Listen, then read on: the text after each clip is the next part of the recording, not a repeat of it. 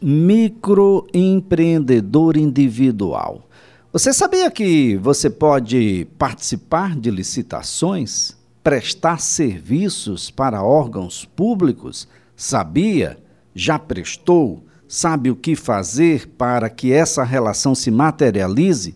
Ah, você não tinha a menor ideia de que um microempreendedor individual pode sim participar de licitações, de prestar serviço aos órgãos públicos? Não se preocupe.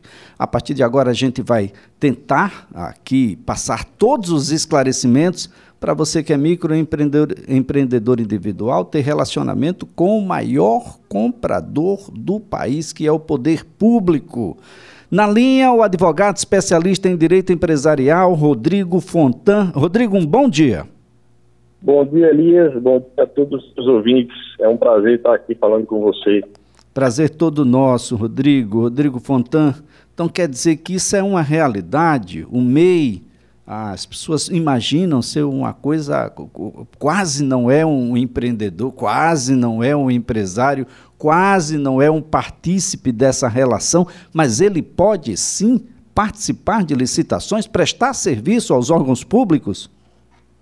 Exatamente, Elias. Então, é, isso, isso é um, um, paradigma que a gente precisa, precisa ser quebrado, né? Do, do microempreendedor individual poder é, prestar o seu serviço para com, com o serviço público. É, para isso, ele precisa se formalizar. É, a gente tem muito microempreendedor, tem muito prestador do serviço que está na informalidade. É, e um, um pré-requisito básico é você precisar, é você se formalizar, você ter a, o seu CNPJ ativo, é, ter as suas certidões negativas de débito para que elas possam ser expedidas e você fazer é, essa contratação. Né? A, gente, a gente vê pouco isso, né? tanto por parte do empreendedor quanto do próprio é, poder público. Né? O poder público tem uma dificuldade muito grande de realizar é, os seus pequenos serviços. Isso normalmente cai no bolso do próprio gestor. Então, assim, você tem um, um problema de um conceito de, de um vazamento, um, um, um, uma troca de, de, um, de um cabeamento elétrico. É, a dificuldade é tanta de, de, se poder contratar que isso termina saindo do, do, do bolso do gestor.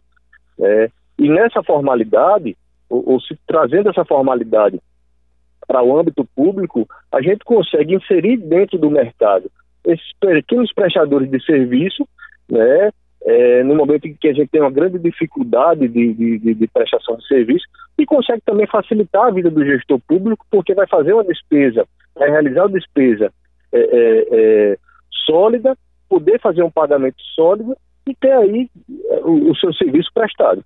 Para isso, basta tão somente que o microempreendedor, que aquele prestador de serviço que está na informalidade, né, venha para a formalidade, procure o SEBRAE e, e possa fazer essa, essa contratação. Doutor Rodrigo Fontan, ah, como é que funcionam as licitações no Brasil? Por que, que elas são necessárias para a gente poder contextualizar toda essa situação? Então, é, Elias, hoje todas as compras, as compras públicas, ela precisa seguir uma formalidade. É, a gente tem alguns, alguns pressupostos em que, em que eu posso é, é, sair do processo licitatório, como as contratações diretas, algumas é, excepcionalidades, e as contratações através de procedimento licitatório, que, é um, que são regras que precisam ser seguidas para tornar a compra, a compra pública mais eficiente, mais eficaz e, e dar a possibilidade de todos aqueles que tenham os pré-requisitos participar. E com isso eu evito a, a, a, o direcionamento né, de forma a ter um gasto público mais eficiente e eficaz. Bem, nós temos várias modalidades de licitação. Ah, tem uma que é mais específica para esse público? Então, nesse caso específico dessas pequenas despesas, eles entram no, no procedimento que é da dispensa de licitação.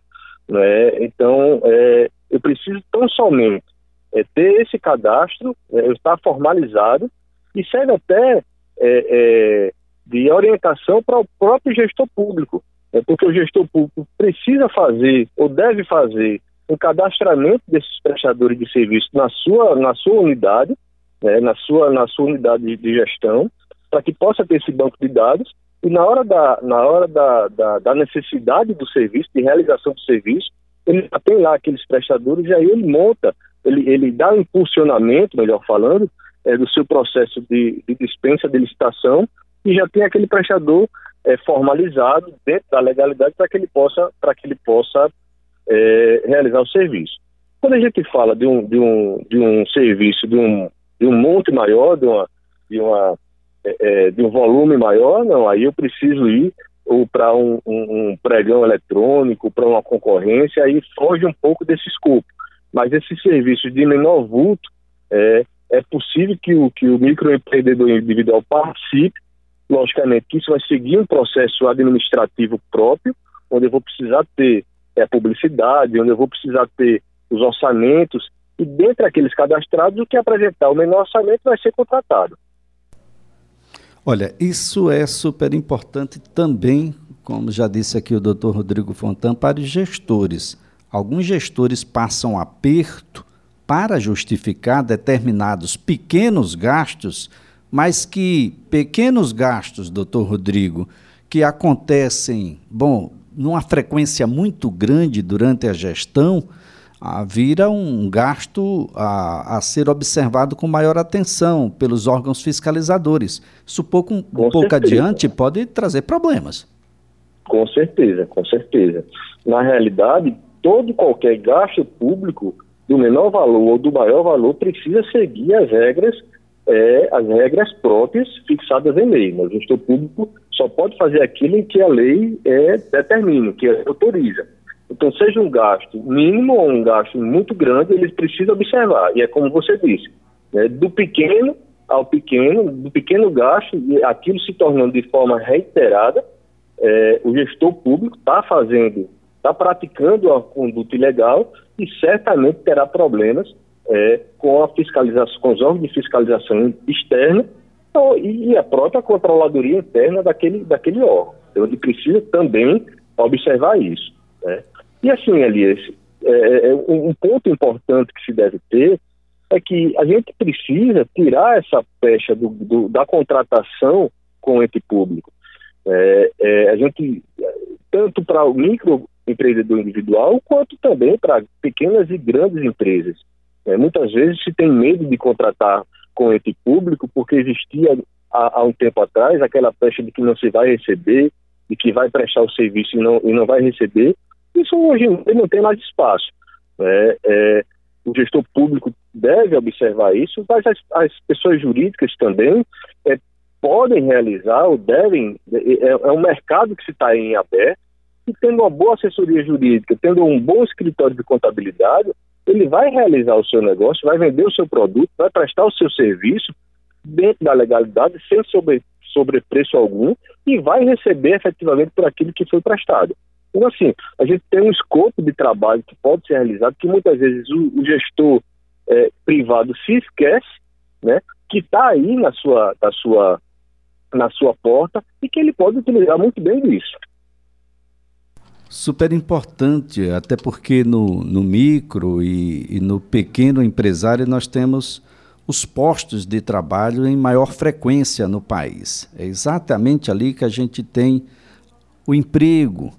Ah, e há a possibilidade de contratação de pelo menos um no microempreendedor individual, é isso, doutor? Exato, exatamente. Então, é uma forma que se tem é, de movimentar a economia, de você fomentar o mercado o mercado local, inclusive, né? porque é, nessa modalidade você vai fomentar o mercado local, você vai movimentar a economia e a gente bem sabe, né? movimentando a economia, movimentando a prestação do serviço, entrando dinheiro no mercado, a economia como tudo vai, vai girar. Então, assim, é uma oportunidade para aqueles que não estão é, formalizados, para que procurem o SEBRAE, que se formalizem, que criem o seu CNPJ, que ele só vai ter benefícios quanto a isso, né?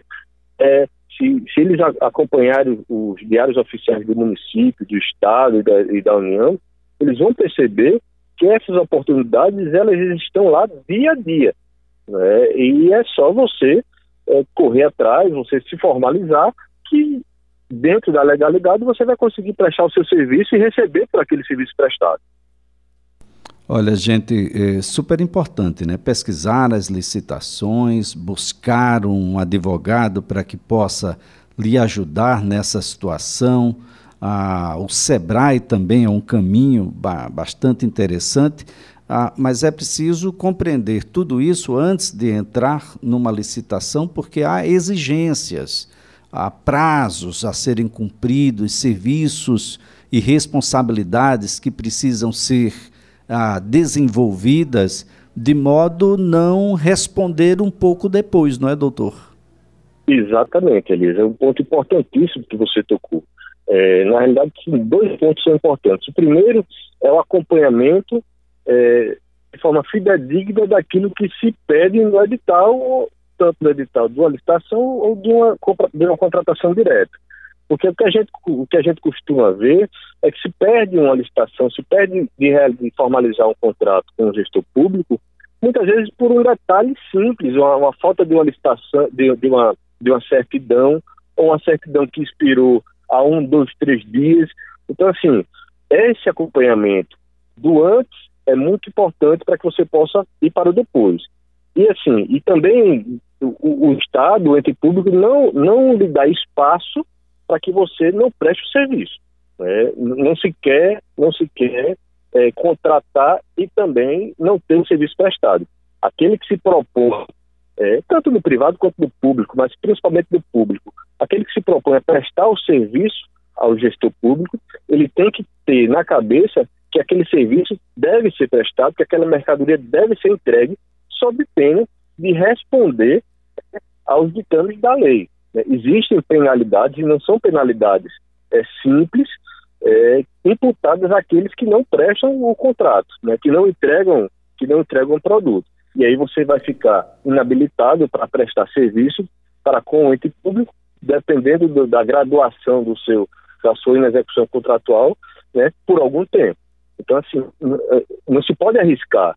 É, é um contrato sério e logicamente que tem as suas, os seus, é, as suas obrigações e os seus deveres, como qualquer um outro. E tem também, para aqueles que não cumprem as obrigações, as penalidades que vão ser aplicadas. Então, é preciso que isso fique claro também é, na cabeça do gestor, do empresário, do, do, do, pequeno ao grande empresário, que essa assessoria né, é, da empresa, dos seus advogados, dos seus contadores, precisa estar próxima para que ele também não entre na barca furada. Ah, é porque com ente público que eu vou prestar qualquer tipo de serviço e, e depois que eu estiver lá dentro eu vejo como é que faz. Não é assim. Ele, é como você disse, ele precisa ter a responsabilidade de prestar o serviço dentro do escopo que foi contratado e prestar um bom serviço.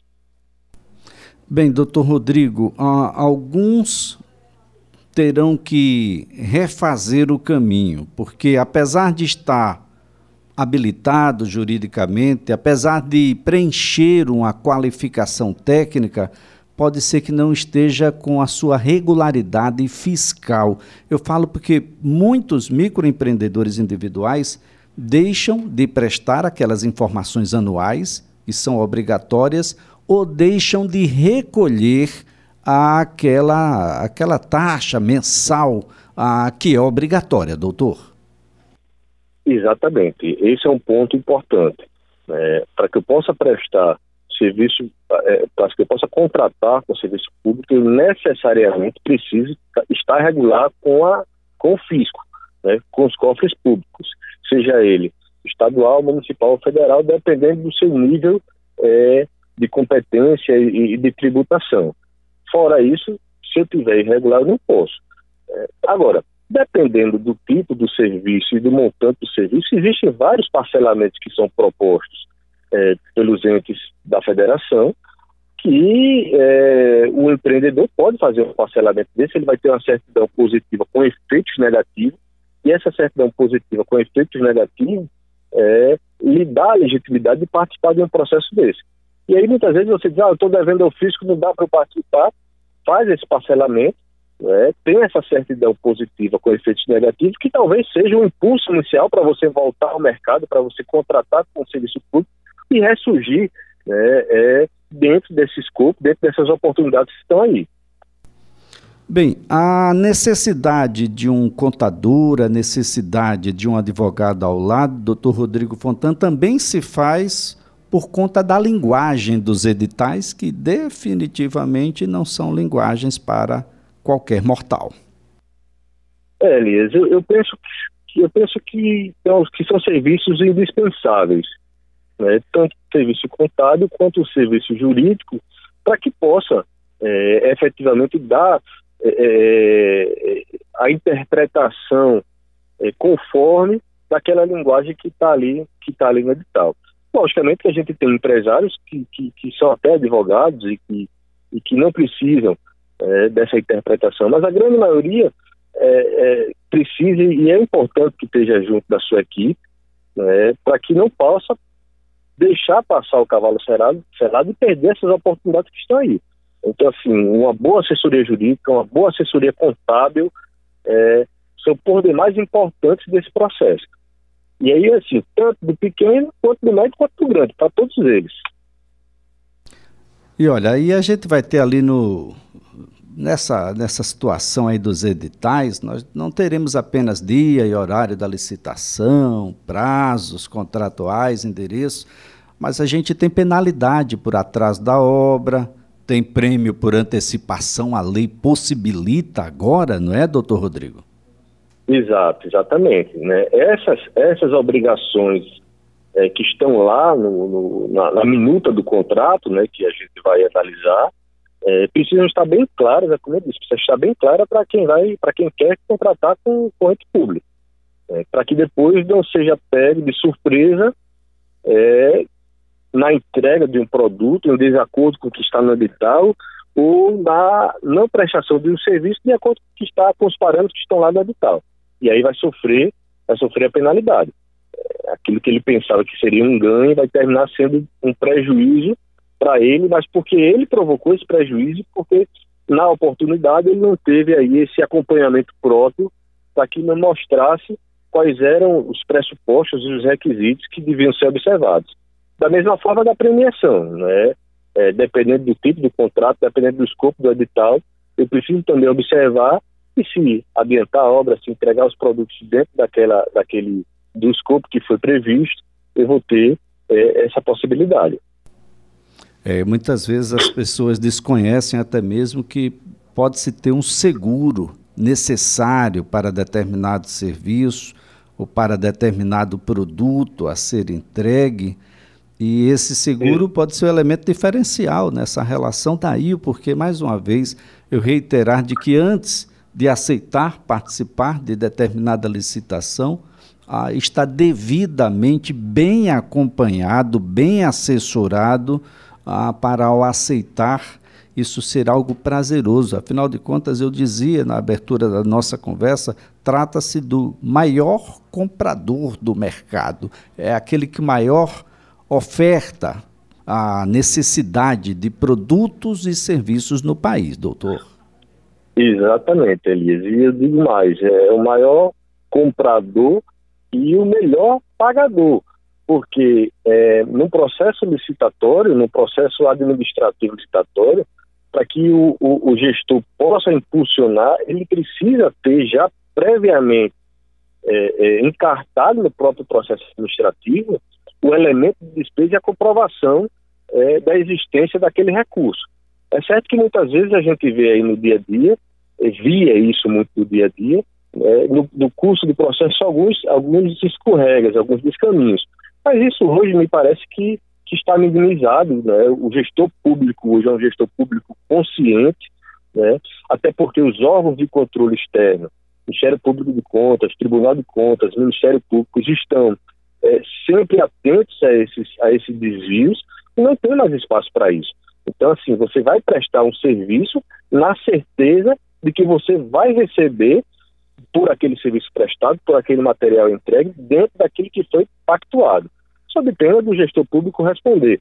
É, e como a gente, como eu bem disse, como a gente tem esses órgãos de controles é, muito próximos, é, controlando efetivamente, né, isso hoje se tornou, esses não pagamentos e esses desvios de, de percurso se tornou é, o mínimo do mínimo existencial, vamos dizer assim.